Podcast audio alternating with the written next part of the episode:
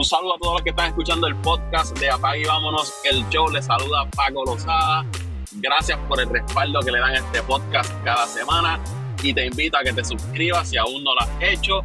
Tienes que estar suscrito al podcast de Apague y Vámonos el Show en Apple Podcast, Spotify, Evox, TuneIn, iHeartRadio, cualquiera que sea la plataforma que tú utilices para escuchar podcast. Ahí te suscribes al podcast de Apague y Vámonos el show. Este episodio quizás lo, escucharán un poco distinto porque lo estamos grabando fuera del estudio de Apague Vámonos el show.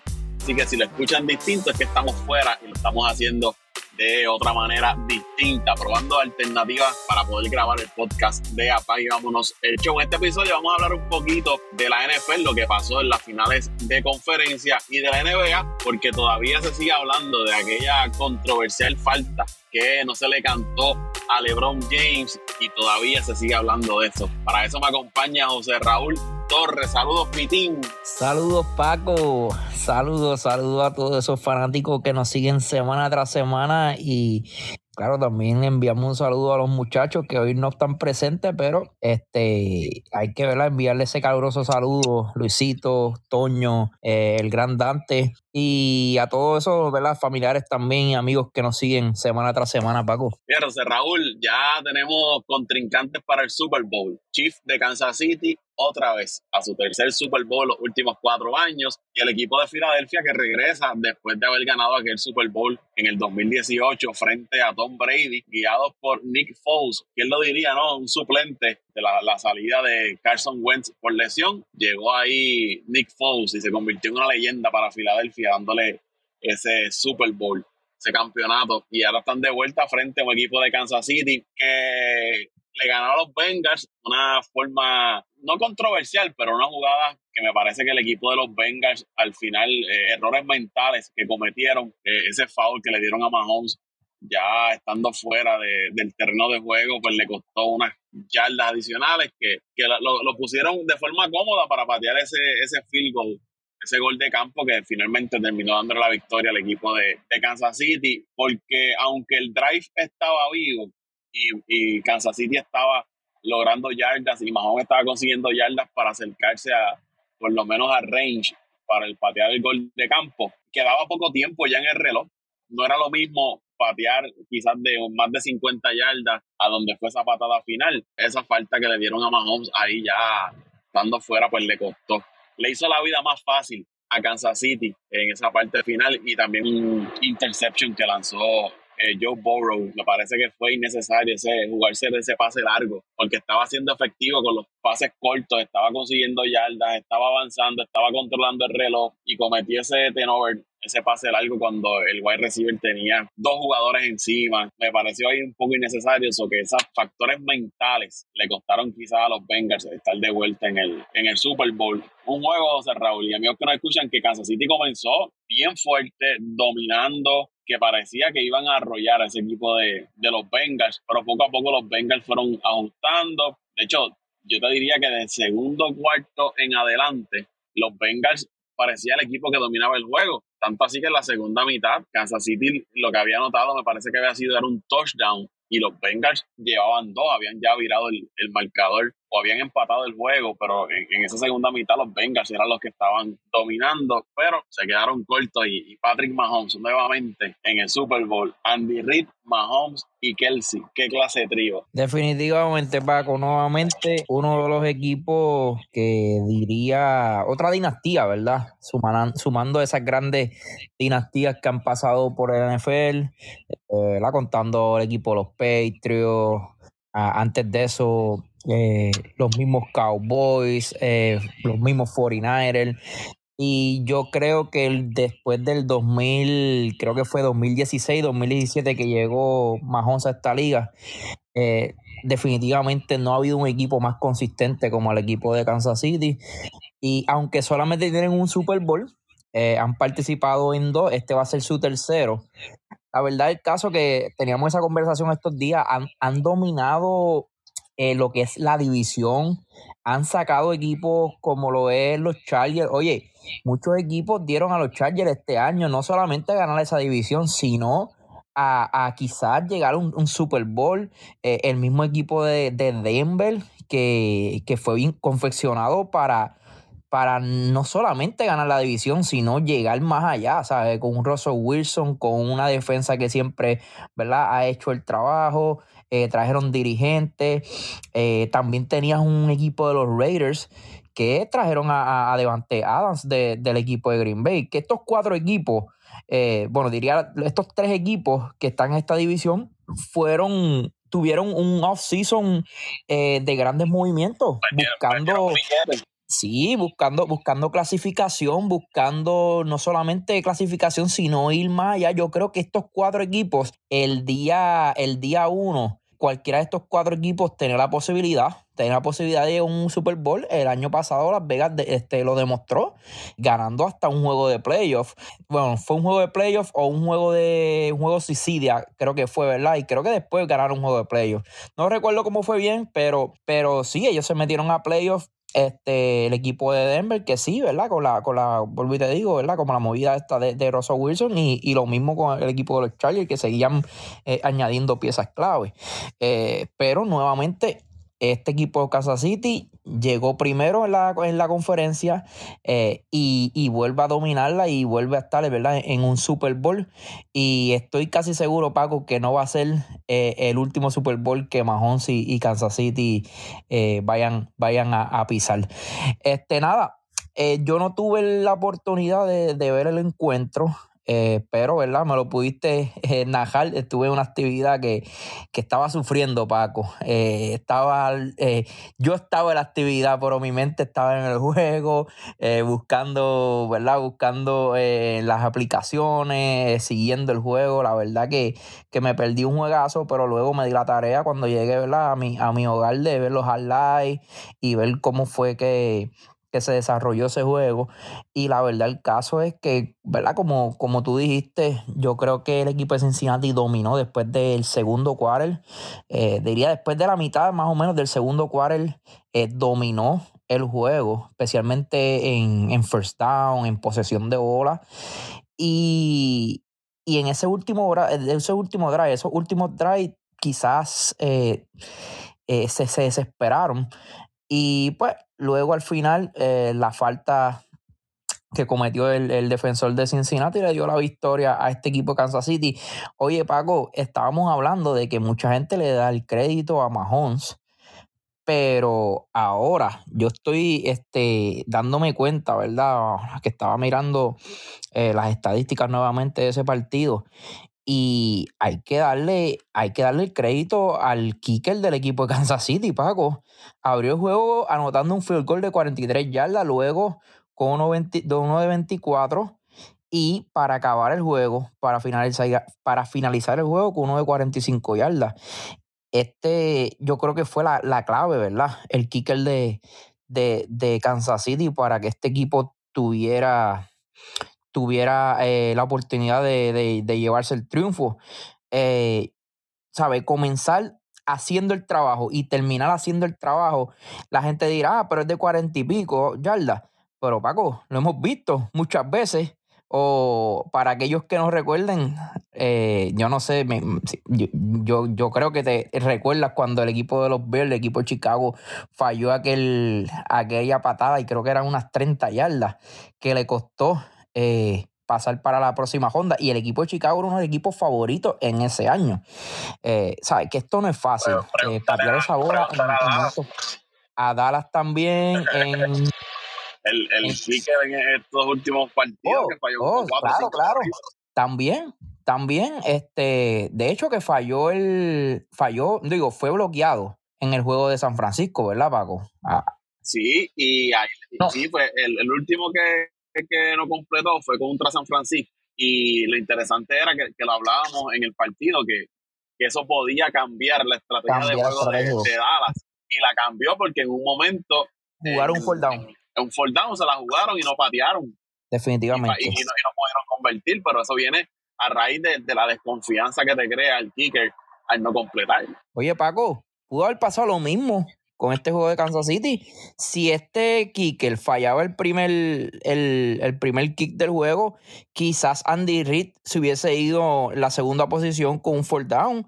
Quizás hasta en esa misma última posesión hubiesen buscado un pase largo donde, ¿verdad? Buscar acercarse un poquito más al, al oye, ¿cómo, ¿cómo, le llamarán? De verdad que no sé cómo, cómo le llaman al tubo amarillo. no sé si eso tiene un nombre. Al poste, al poste, ¿no? Al poste, el poste de field goal, ¿verdad? Vamos a llamarlo así. Quizás, eh, ¿verdad? Hubiesen buscado otra jugada, pero no, confió, confió en que 40 y... Es más, yo creo que confió en los 50 yardas porque no, habíamos, no habían contado todavía el, el personal foul quizás hasta el mismo Andy Reid, ¿verdad? Yo lo que necesito es llegar por lo menos a unas 50 yardas, eh, de 50 a 55 yardas, y, y, yo sé que tengo la opción de, de salir con la victoria con mi kicker, ¿sabes? Es así de importante el, el, juego de un kicker puede cambiar la estrategia de un, de un dirigente. Sí, los kickers son de estos jugadores underrated, ¿no? Menospreciados en, la NFL y son sumamente importantes porque hemos visto equipos como San Francisco que te han ganado quizás con un touchdown y el resto de las anotaciones han sido mediante el, el kicker. Así que, que, es bien importante y, y más en postemporada. Mira, Pitín, lo que habías mencionado de Las Vegas, Las Vegas clasificó el año pasado, pero se eliminó en wildcard con, con los Bengals. Perdieron ese juego contra, contra los sí, Ahora recuerdo, yo, ellos le ganaron a los Chargers, creo que fue para, para clasificar, y luego perdieron aquel juego donde Derek Carr hizo el pase cerca del touchdown y, y no pudo, creo que fue interceptado.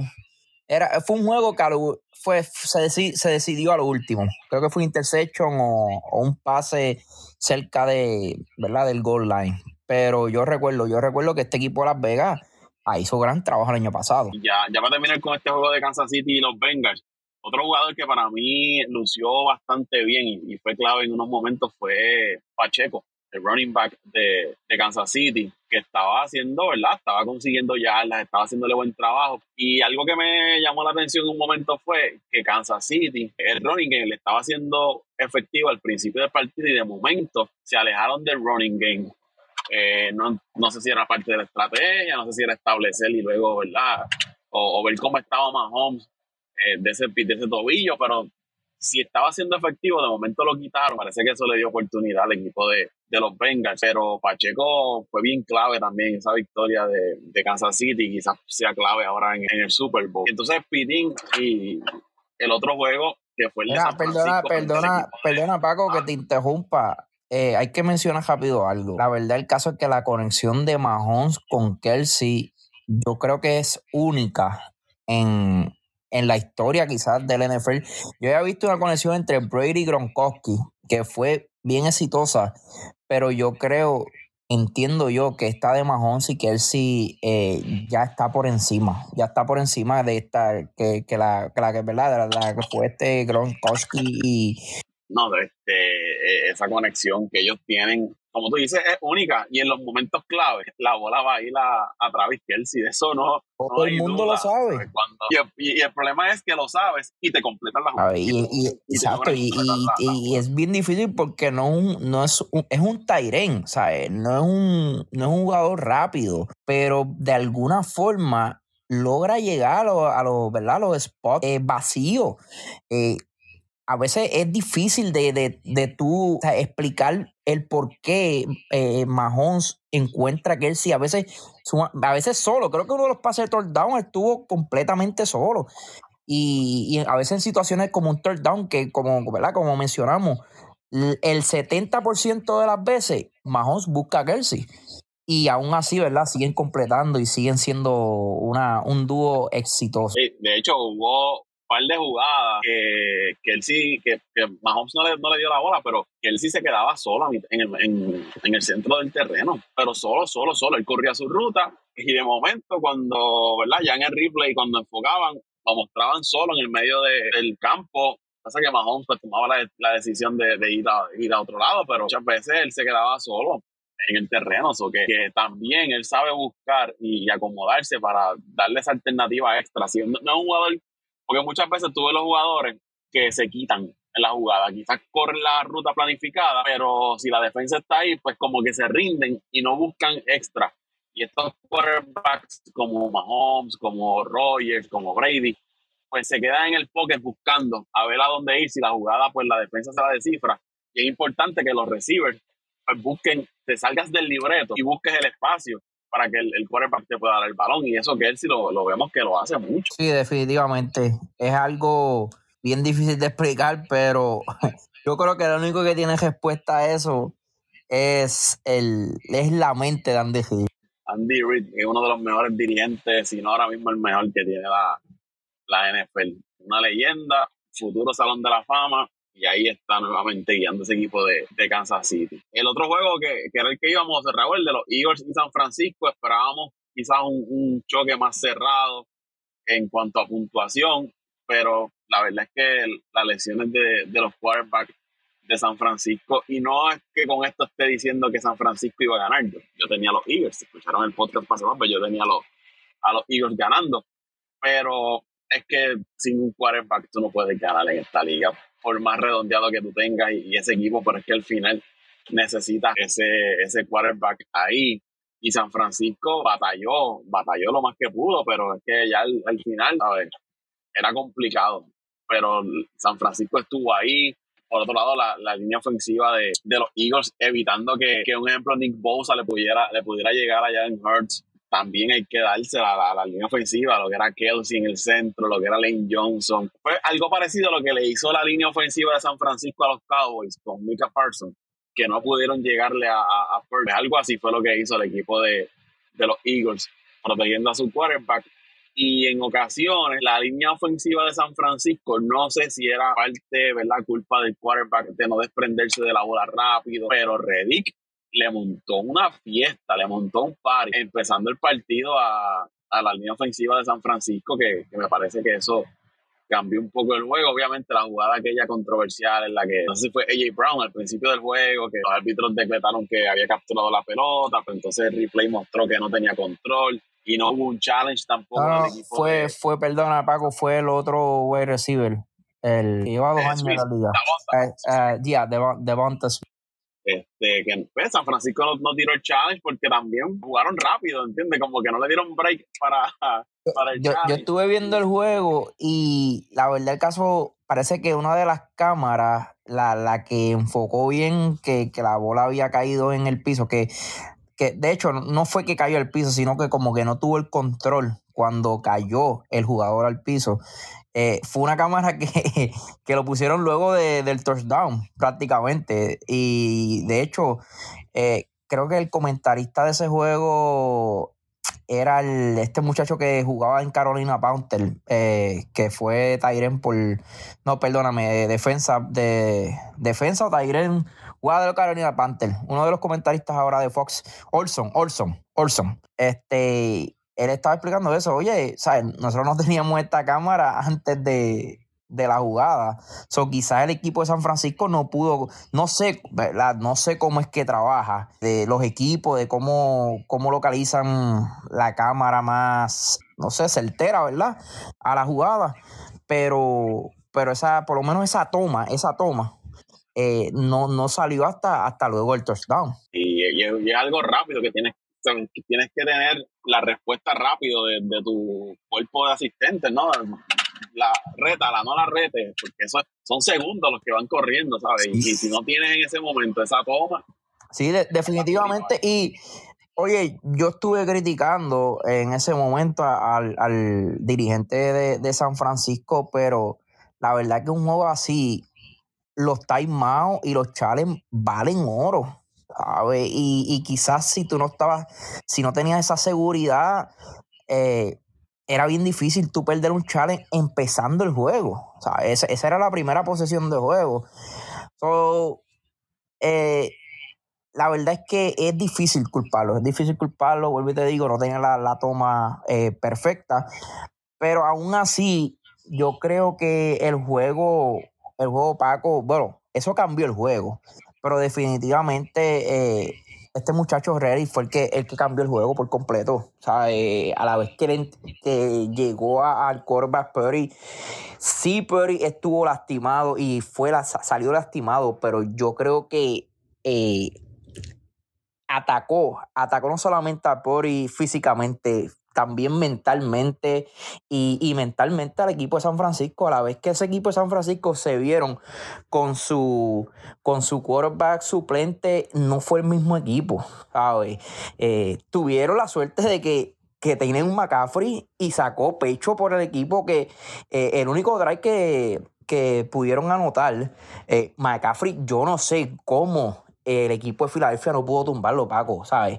Eh, entraron como tres o cuatro jugadores, darle tackle, eh, ¿sabes? Unos tackle fuertes y no podían.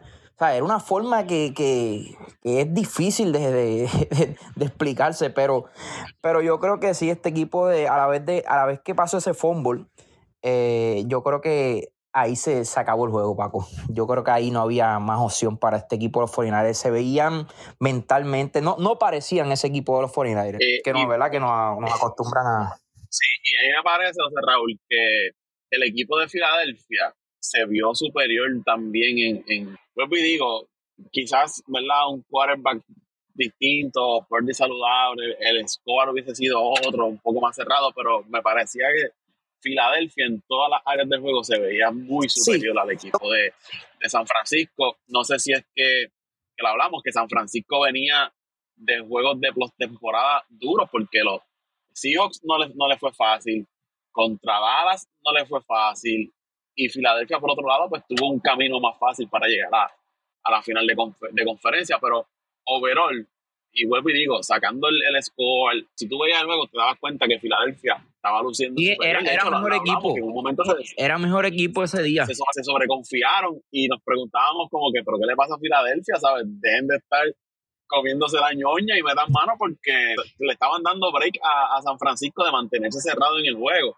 Y, darle break a un equipo de San Francisco, un juego cerrado, sabes que al final te inventan una jugada, se hacen el special team te hace una jugada y te ganan el juego pero después, ¿verdad? Apretaron y, pero como que hasta ese cierto punto se sentían tan y tan confiados que se relajaron, pero el, el overall del equipo de Filadelfia se vio demasiado de, superior a, a San y, y, lo pudimos notar, Paco. ¿Sabes? Bosa salió en, algún, en, en, un momento de juego, salió por lesión.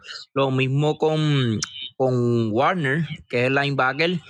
Eh, Purdy, eh, obviamente, ¿sabes?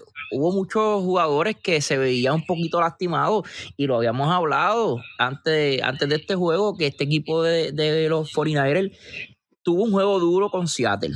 Por lo menos tuvo dos, dos cuares fuertes con el equipo de Seattle. Luego fuiste con una de las mejores eh, defensivas de la liga, eh, como lo es el equipo de los Cowboys. Y luego te toca viajar a, un clima que no, ¿verdad? No es un clima que tú estás acostumbrado a jugar y con una de las mejores defensas de la liga. Y no tan solo eso, un equipo que estaba fresco. Este equipo había jugado un quarter, Paco. el juego de los Giants se acabó en el primer quarter. Prácticamente la primera posesión. Este equipo no estaba nada de lastimado. Este equipo estaba fresco, este equipo parecía que estaba empezando la temporada. Y, la verdad, el caso, ese equipo de San Francisco, eh, yo siempre lo dije, para mí era el equipo más completo de la liga. Pero Filadelfia no tiene tampoco nada que envidiarle. Ese hostel de Filadelfia, cuando tú ves hombre por hombre, eh, está, ¿verdad? Está cubierto de, de, caballos en la línea, linebacker bueno, tiene un Slade que está atrás controlando el juego, tienes a un quarterback ¿verdad? De ahora mismo en, su prime, un quarterback que, posiblemente se convierta en uno de los mejores quarterbacks en la liga, si, si ya no lo es. Bueno, es, hasta candidato para MVP. Eh, tiene un, yo diría, la mejor línea ofensiva de la línea, de la, perdóname, de la liga. Eh, este equipo de Filadelfia no es que no es que estaban ahí por suerte. Este equipo era bueno, Paco. Y pues lamentablemente para el equipo de 49ers le tocó bailar con la, con la más fea y ¿verdad? perdieron su quarterback y tuvieron que viajar a Filadelfia. Quizás si este juego fuera en San Francisco, la historia fuera diferente. Quizás Perry no se lastimaba, quizás salían con la victoria. Pero por eso es tan importante a veces ese home field advantage porque mira lo que el equipo de Filadelfia, mira lo que ¿verdad? sucedió este año. Tuviste el bye, luego de enfrentarte a un equipo, los Giants, que no era, no era ni la mitad de lo que es el equipo de los 49 de los, perdóname, del equipo de, de los Filadelfia. Y luego llegas y, y ¿verdad? Terminas, eh, termina la, el, ¿cómo le llaman esto? El, el, la NFC Run. Eh, con un equipo ya, ¿verdad? Prácticamente lastimado, eh, herido en los últimos dos juegos. Sí, ya el 12 de febrero será el Super Bowl. Vamos a estar en los próximos días subiendo nuestros análisis de, y las predicciones ¿no? de, de ese Super Bowl entre Kansas City y el equipo de, de los Eagles de Filadelfia. Vamos a hablar un poquito de la NBA, José Raúl, esa jugada controversial en los últimos segundos del partido entre Boston y el equipo de, de los Lakers, que todavía se, se, está hablando, ha sido la comidilla en los últimos días en los programas a nivel nacional en los Estados Unidos, todo el mundo hablando de esa jugada, que me parece que se está hablando de la jugada, porque fue, ¿verdad? Quien la recibe es LeBron James, que obviamente, pues la figura máxima del baloncesto de la NBA, que no se le haya cantado esa falta, pues ha generado esta discusión. Tú compartías una foto de, me parece que es la, la esposa del árbitro, de Eric Lewis, que había puesto una foto en, en mayo del año pasado, la, la foto la, la posteó la página Basketball Forever, donde ella sale con unas camisetas del equipo de Boston. Ahí comienzan entonces las especulaciones de que estaba arreglado el juego, que el árbitro no, no pitó esa jugada por ser fanático de Boston, que donde, donde el arbitrea cuando juega Boston, Boston tiene récord de 21 y 3. Ustedes saben que si la NBA está arreglada, esto ha abierto una caja de Pandora sobre el arbitraje en la, en la NBA, pero aquí vuelvo y digo, si quizás el FAO me lo hubiesen dado a mí o te lo hubiesen dado a ti, nadie va a estar hablando de eso, pero como es LeBron James, pues obviamente pues genera, genera noticias. Y lo otro es que entonces pues te crean una mancha en, el, en, la NBA por, por, estas fotos que salen de que si el árbitro es fanático de Boston, pues eh, volvemos, está arreglado o no debe estar arbitrando, eh, arbitrando los juegos donde participe Boston, si es moral o, o, es ético que tú seas árbitro y seas fanático de un equipo, que tu familia postee fotos siendo fanáticos de un equipo. Esto ha sido un reguero, como uno, como uno dice, José Raúl. Lo que yo pienso es que hay que ver ¿verdad? las reglas que tiene la, la, NBA para los árbitros, si les tienen prohibido hacer expresiones de favorecer a algún equipo en las redes sociales o fuera de, de la cancha, que yo entiendo que sí, porque eso, ¿verdad? Es lo que te da cierta limpieza en juego, ¿no? De que los árbitros son neutrales, no son, no están parcializados hacia un lado, son imparciales. Pero pues todo el mundo es fanático de algún equipo, hay que ver, vuelvo y digo, las normas de, de la NBA, pero la NBA pudo haber evitado esto si ella sabía que este árbitro era fanático de, de, un equipo, porque a mí no me pueden venir con el cuento de que no sabían, porque la NBA debe tener ojos puestos sobre los jugadores, sobre los árbitros, sobre todo el mundo, sobre lo que ponen en las redes sociales. Y si él en algún momento había hecho una expresión favoreciendo al equipo de Boston, pues la NBA ya debía tener conocimiento y decir, mira, en estos juegos tú no puedes estar, puedes estar arbitrando para evitar que a lo mejor el tipo es un súper buen árbitro y nunca, ¿verdad? Había estado en este tipo de controversias, pero da la mala pata que no pitas esa jugada en el juego entre Boston y los Lakers, donde está jugando LeBron James y para colmo no se la cantaste a LeBron James, que él, vuelvo y digo, la superestrella, está la rivalidad de toda la vida entre Boston y los Lakers. O sea que hay muchos factores que añaden a que se creen todas estas especulaciones que estamos viendo sobre si la NBA está arreglada, si el árbitro estaba comprado, si las apuestas, que si lo otro, como pasó aquella vez en, en, con el árbitro que hizo la, la apuesta en, en, la NBA que terminó ¿verdad? Este, aceptando y saliendo de, de la liga. Así Yo que, creo que pues, ese muchacho hasta, hasta a cárcel cumplió, ¿verdad? Tim Donahue. No recuerdo si, no recuerdo si cumplió cárcel, sinceramente ahora mismo no tengo ese recuerdo, pero el nombre era Tim Donahue para el árbitro. De hecho, hay, un podcast sobre, sobre, sobre esa situación. Sí, yo, yo, creo, yo creo que sí, pero nada. Eh, la verdad, el caso es que estoy de acuerdo, de, ¿verdad? Todo lo que tú acabas de decir, eh, la liga. Bueno, tú has estoy... arbitrado, tú sabes, tú sabes la. la sí, yo digo.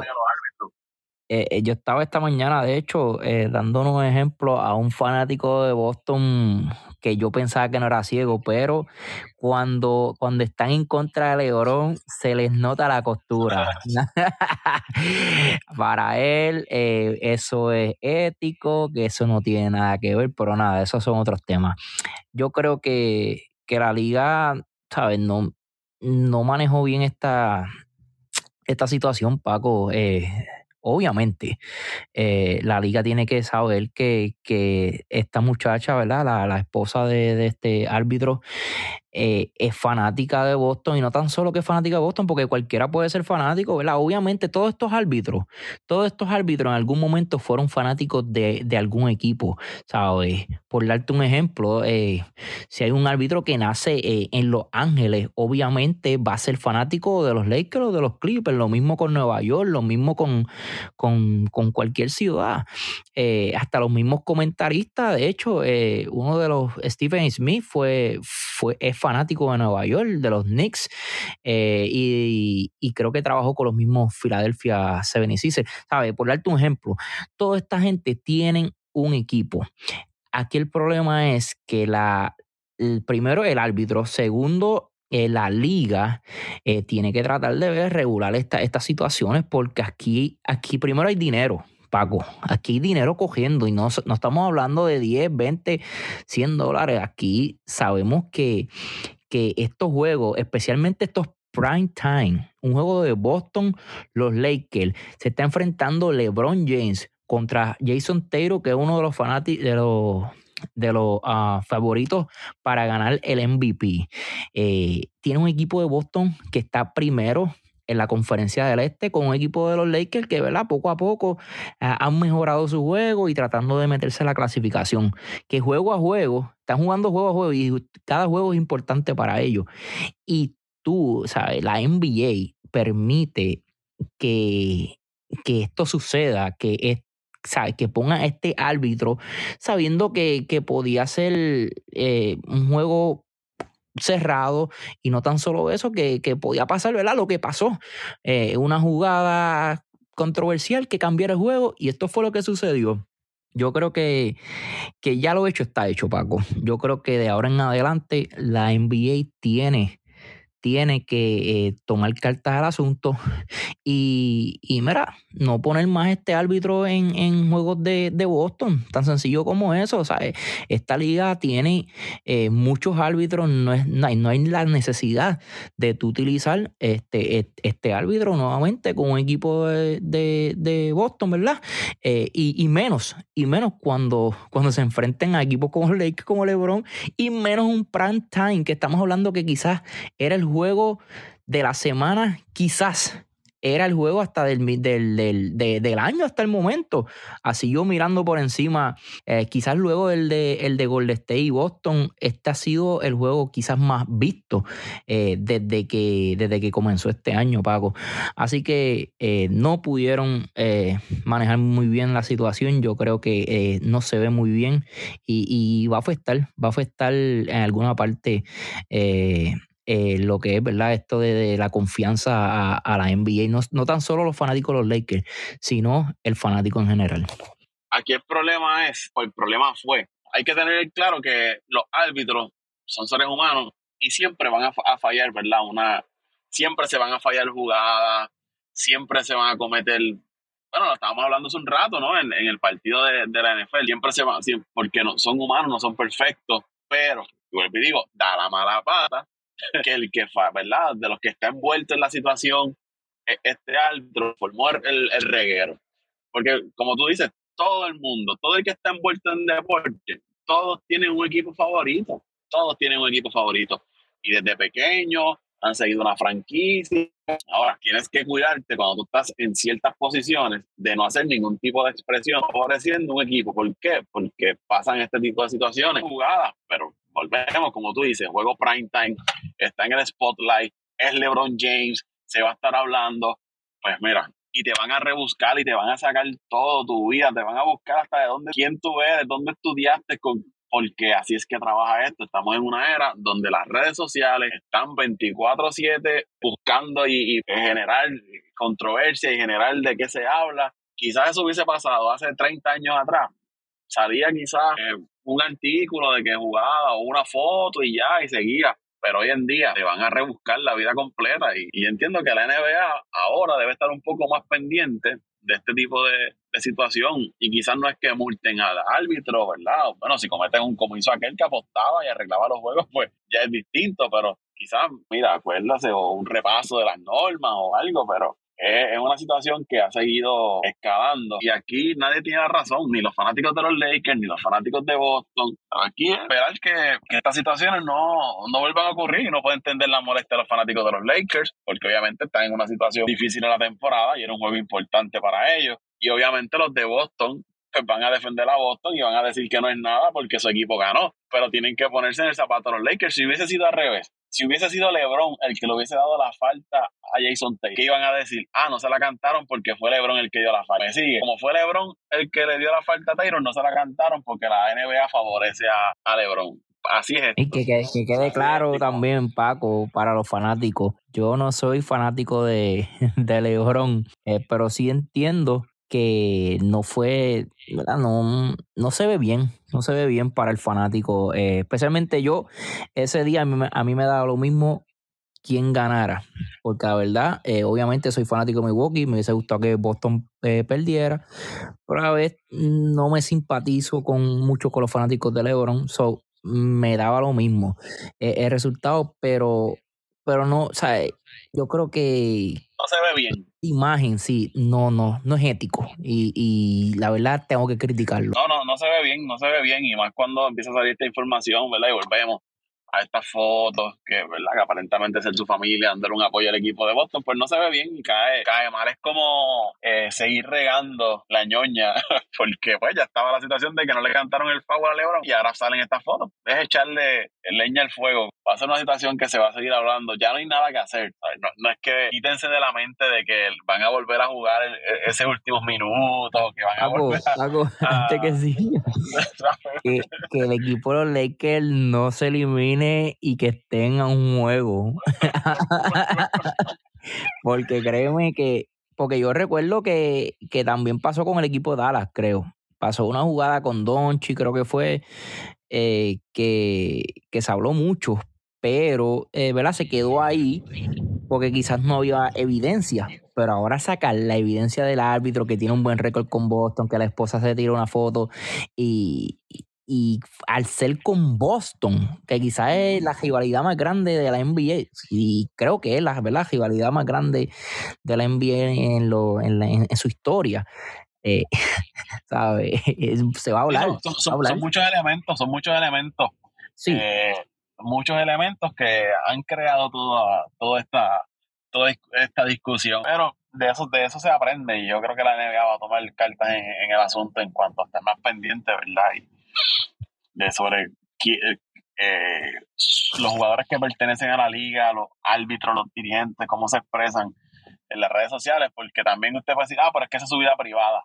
Ellos pueden apoyar a cualquier... Sí, pero cuando tú estás en una posición, tú debes cuidarte de lo que dices y, cómo te expresas porque no se ve bien y creas este tipo de situaciones. Y a la larga, créeme que si la NBA tiene que escoger entre LeBron James la marca de los Lakers o la marca de Boston sobre un árbitro, van a escoger a LeBron James y, la franquicia de los Lakers o la franquicia de Boston o cualquier franquicia sobre una persona que se haya expresado y haya creado, haya cometido un error y cree una mancha sobre el baloncesto de, de la NBA. Y pasa en la NBA y pasa en los trabajos, pasa en las empresas. Si usted trabaja en una empresa grande, vaya y haga un comentario que manche la reputación de esa empresa y mira a ver si usted no lo van a llamar a recursos humanos y le van a hacer una cartita y le van a dar una patada. Por...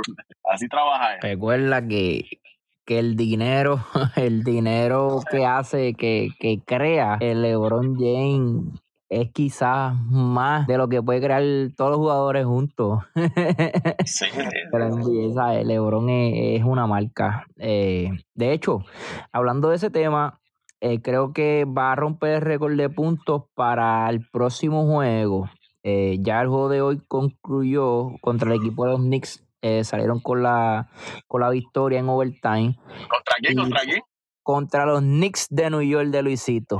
Que ya llevan dos DJ, o creo que tres DJ consecutivas. Ese equipito empieza a ganar dos o tres juegos, se vuelven loquitos los, los panitas de Luisito y después vuelven y pierden dos y tres nuevamente. Pero, pero hasta el momento tiene un 27 y 25, están en la séptima posición, so no, no están tan mal, no están tan mal, por lo menos están metidos en las playoffs, por lo menos eh, Luisito, ¿verdad? Hasta el momento va a tener la oportunidad de ver a, su, a sus Knicks en playoffs. Eh, pero lo que iba a decir juegan el próximo juego contra el equipo de Oklahoma y ¿verdad? uno de mis de mis panas amigos me envió una un como un comunicado que dice que el próximo juego eh, las taquillas de, del juego de, de LeBron, que sería el, el, 7 de febrero contra los Thunder, no sé por qué tan lejos. Ah, pues, este fin de semana es el, el All-Star Game. O el.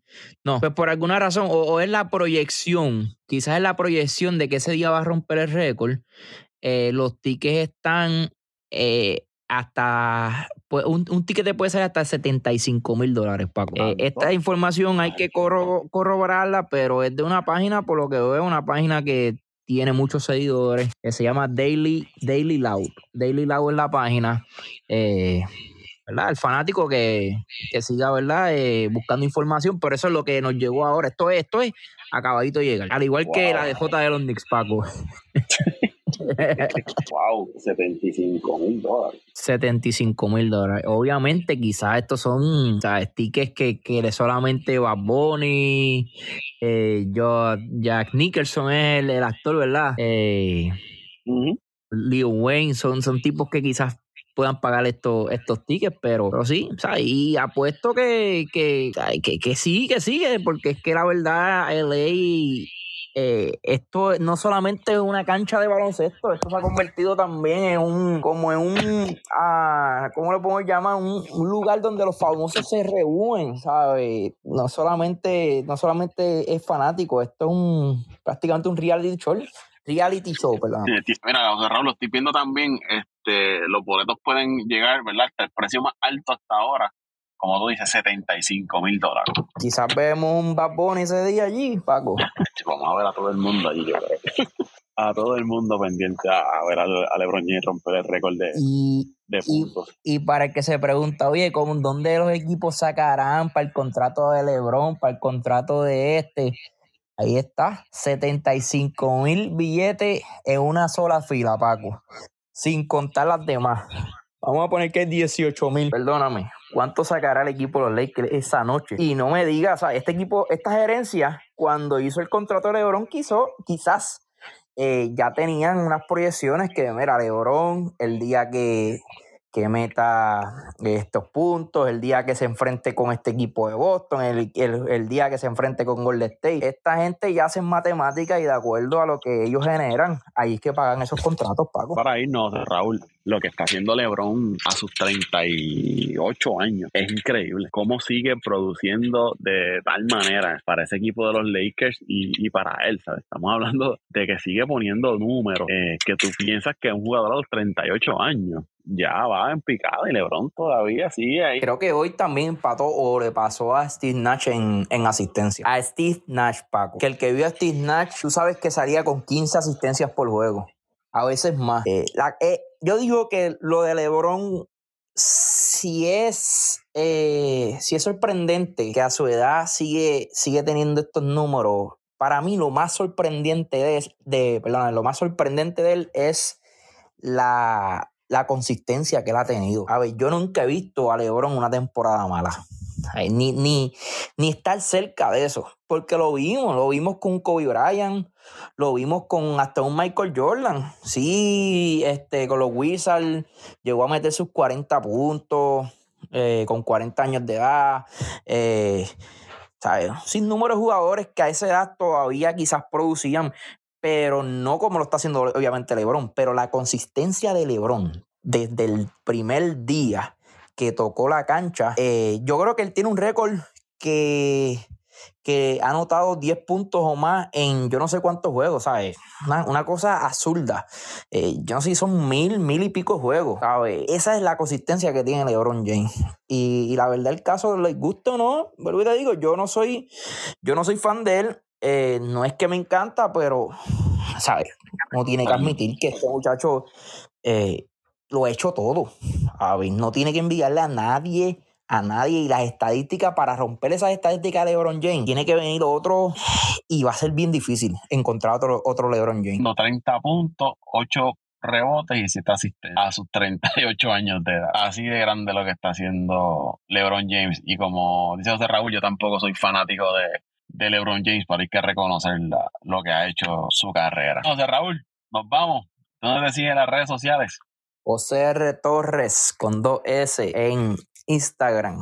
Ahí estamos. Este, nada, Paco, para, para los fanáticos, por ahí viene la Serie El Caribe. Eh, creo que comienza esta, esta semana. Digo, comienza esta semana. Creo mañana. sí, mañana. Oh, el 2. Creo que el 2. El jueves. El 2 de febrero, la Serie del Caribe. Va a estar bien emocionante. Yo creo que conjunto de Puerto Rico, ¿verdad? Se ve muy bien. Fue una tremenda serie esa que se tiró Carolina y Mayagüez hace tiempo no veíamos una serie final como, como esa. Y qué bueno, ¿verdad? El público respaldó a lo último. Eh, vimos, vimos presencia del público. Eh, vamos a ver qué sucede. Vi que Curazao está también este año ahí metido. Creo que hay seis equipos. Curazao, Colombia, ocho. o ocho. Mira para allá. Tacuba, Colombia, Curazao. Venezuela. Eh, Dominicana, Puerto Rico. Contra, qué, qué, qué bueno, qué bueno, qué bueno que que está cogiendo auge nuevamente esa serie del Caribe, aunque siempre ha cogido auge, pero estamos hablando, ¿verdad? En, en cuestión a Puerto Rico, que estuvo, bueno, eh, eso es un tema que podemos hablar luego, pero nada, eh, vamos a ver qué pasa. Eh, luego después viene prácticamente un mes después en el, Super Bowl. Tenemos el Super Bowl. El Super Bowl, el Super Bowl. Por ahí viene también el March. Lo que viene por ahí es deporte. de hecho, dice eh, mi amigo Viti Hernández, el pitcher, el lanzador de softball, que el mejor momento para el deporte es en marzo, Paco. Y tiene mucha razón. Donde tenemos colegial, tenemos eh, empezando los, los, los, sprint training, tienes el baloncesto. Eh, lo único que prácticamente no tienes es el, es el, es el fútbol. Lo demás eh, tiene el soccer. Tiene por ahí que, que, siempre se está hablando de los cambios, la agencia libre, el draft, todo eso. También. marzo, marzo es un. Marzo, lo, marzo, sí, marzo a abril son unos meses donde donde se, habla mucho de deporte y hay mucho de deporte. Así que aprovecha deportista que lo que viene va a ser bueno. Baloncesto, este, béisbol doble A en Puerto Rico. Béisbol doble A, La serie del Caribe. La serie del ah, Caribe. O sea, baloncesto superior, baloncesto superior ya mismo también comienza. O sea, es mucho. Eh. Marzo es un mes donde donde hay mucho deporte. Para, para el que no tenga mucho que hacer los fines de semana, créeme que todos los fines de semana va a encontrar actividad. Mira, es México, Colombia, República Dominicana, Puerto Rico, Panamá, Cuba, Curazao y Venezuela. Esos son los, ocho equipos que estarán participando en la, en la Serie del Caribe. Comienza el 2 de febrero y después de la Serie del Caribe, el Super Bowl, después viene por ahí el Clásico Mundial, la NBA viene Juego de Estrellas, viene fecha límite de cambio, baloncesto colegial. Bueno, como dice José Raúl, va a haber deporte por un tubo y siete ya. Bueno, Pitín, ¿dónde te siguen las redes sociales? Bueno, José, José Torres con dos S en, en Instagram. Paco PR en Twitter e Instagram y el podcast y en Twitter e Instagram como Apague Vámonos el Show. Y si te gustó este contenido, compártelo, déjanos tu reseña, tu comentario y suscríbete si aún no lo has hecho al podcast. Vámonos el show.